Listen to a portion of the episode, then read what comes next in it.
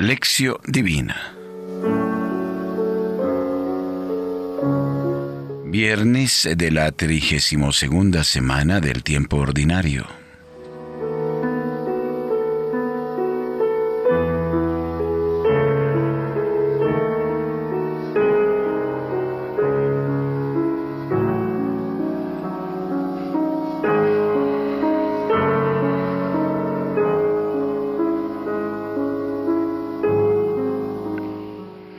Plegaria.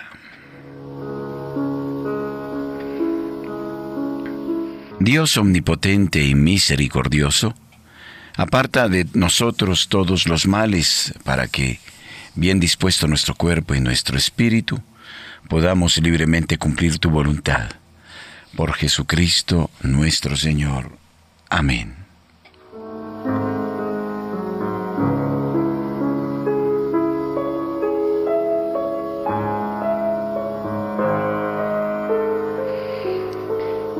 Proclamación del Santo Evangelio según San Lucas, capítulo 17, versículos 26 al 37.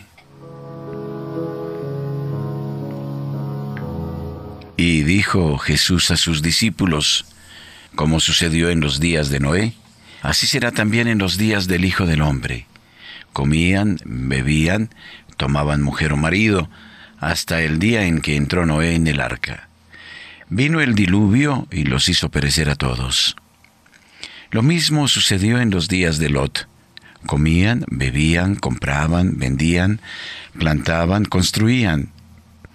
Pero el día que salió Lot de Sodoma, llovió fuego y azufre del cielo, que los hizo perecer a todos. Así sucederá el día en que el Hijo del Hombre se manifieste. Aquel día, el que esté en el terrado y tenga sus enseres en casa, no baje a recogerlos. Y de igual modo, el que esté en el campo, no se vuelva atrás. Acordaos de la mujer de Lot. Quien intente guardar su vida la perderá, y quien la pierda la conservará. Yo os lo digo, aquella noche estarán dos en un mismo lecho. A uno lo tomarán y a otro lo dejarán. Habrá dos mujeres moliendo juntas, a una la tomarán y a la otra la dejarán. Y le dijeron, ¿Dónde, Señor? Él les respondió, Donde esté el cuerpo, allí también se reunirán los buitres. Palabra del Señor. Gloria a ti, Señor Jesús.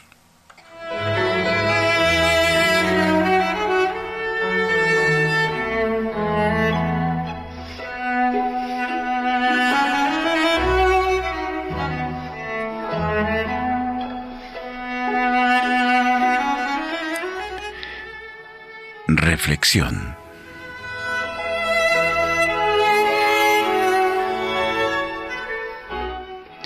El Evangelio de hoy sigue la reflexión sobre la llegada del fin de los tiempos y trae palabras de Jesús sobre cómo preparar la llegada del reino.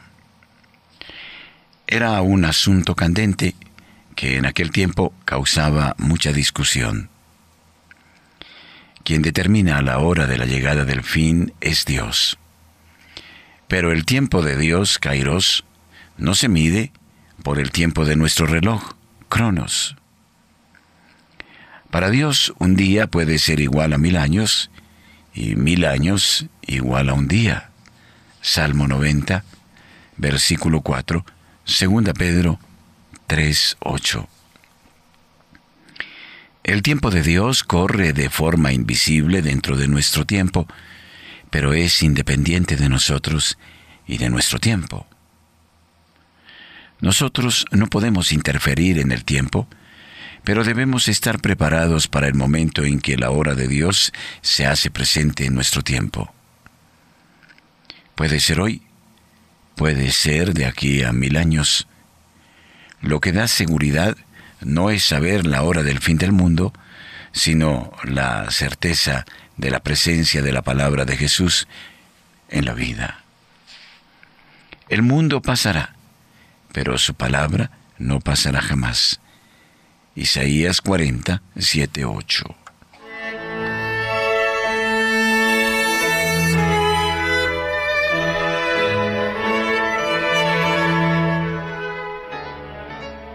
Lucas 17, 26, 29, como en los tiempos de Noé y de Lot. La vida corre normalmente comer, beber, casarse, comprar, vender, plantar, construir. La rutina puede envolvernos de tal forma que no conseguimos pensar en otra cosa, en nada más y el consumismo del sistema neoliberal contribuye a aumentar en muchos de nosotros esta total desatención a la dimensión más profunda de la vida. Dejamos entrar la polilla en la viga de la fe que sustenta el tejado de nuestra vida. Cuando la tormenta derriba la casa, muchos dan la culpa al carpintero. Mal servicio en realidad, la causa de la caída fue nuestra prolongada desatención. La alusión a la destrucción de Sodoma como figura de lo que va a suceder al final de los tiempos es una alusión a la destrucción de Jerusalén de parte de los romanos en el año 70. Confer, Marcos 13:14.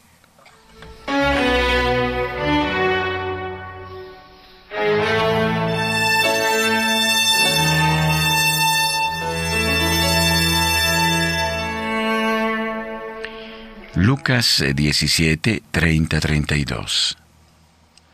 Así será en los días del Hijo del Hombre. Así sucederá el día en que el Hijo del Hombre se manifieste.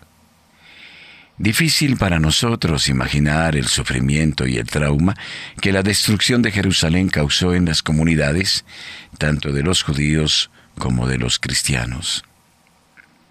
Para ayudarlas a entender y a enfrentar el sufrimiento, Jesús usa comparaciones sacadas de la vida. Aquel día el que esté en el terrado y tenga sus enseres en casa, no baje a recogerlos. Y de igual modo, el que esté en el campo, no se vuelva atrás. La destrucción vendrá con tal rapidez que no merece la pena bajar a la casa para buscar algo dentro. Marcos 13, 15, 16. Acordaos de la mujer de Lot. Génesis 19, 26.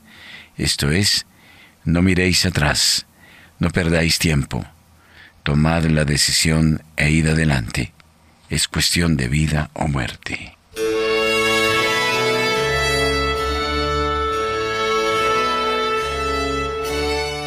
Lucas 17, 33.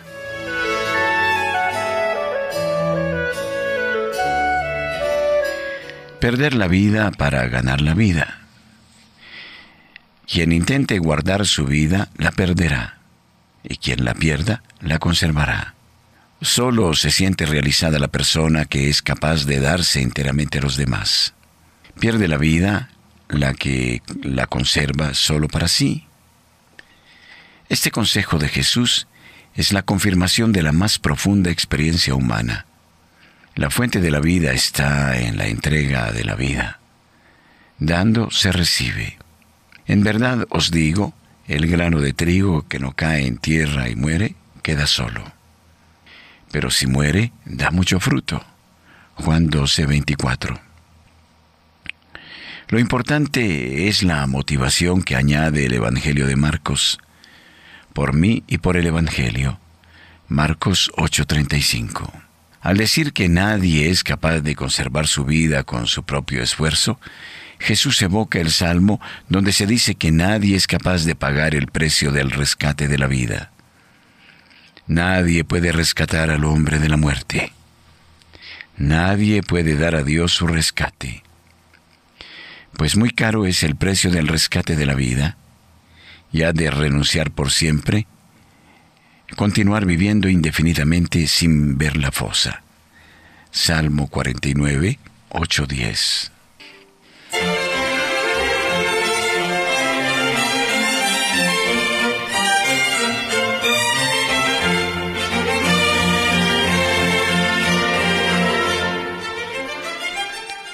Lucas 17, 34, 36.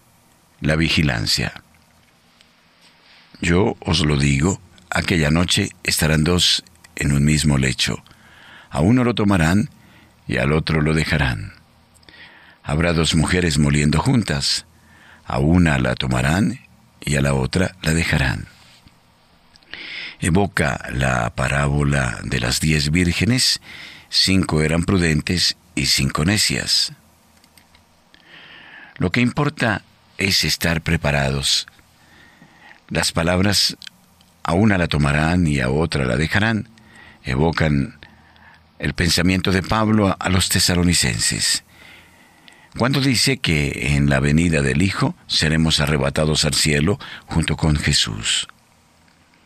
Estas palabras, dejado atrás, proporcionan el título de una terrible y peligrosa novela de extrema derecha fundamentalista de Estados Unidos, Left Behind. Esta novela no tiene nada que ver con el sentido real de las palabras de Jesús. ¿Dónde y cuándo? Los discípulos preguntaron, Señor, ¿dónde ocurrirá esto? Jesús respondió, Donde esté el cuerpo, allí también se reunirán los buitres. En realidad es una respuesta enigmática. Algunos piensan que Jesús evoca la profecía de Ezequiel, retomada en el Apocalipsis, en la cual el profeta se refiere a la batalla victoriosa contra los poderes del mal. Las aves de rapiña o los buitres serán invitados a comer la carne de los cadáveres. Ezequiel 39, 4, 17, 20. Apocalipsis 19, 17, 18.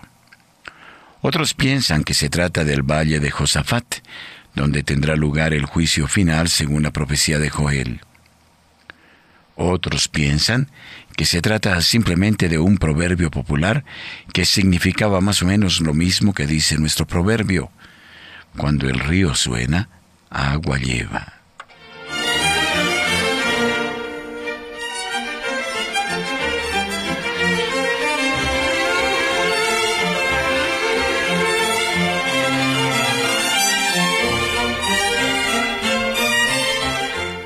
Meditemos.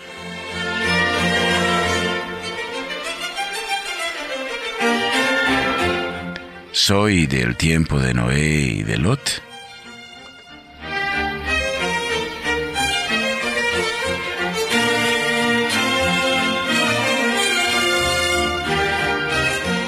¿Estoy suficientemente preparado para el momento en que el Señor me llame?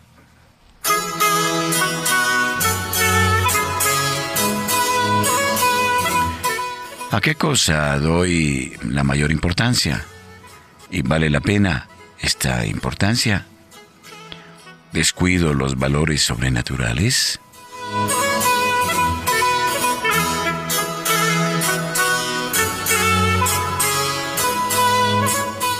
Oración final.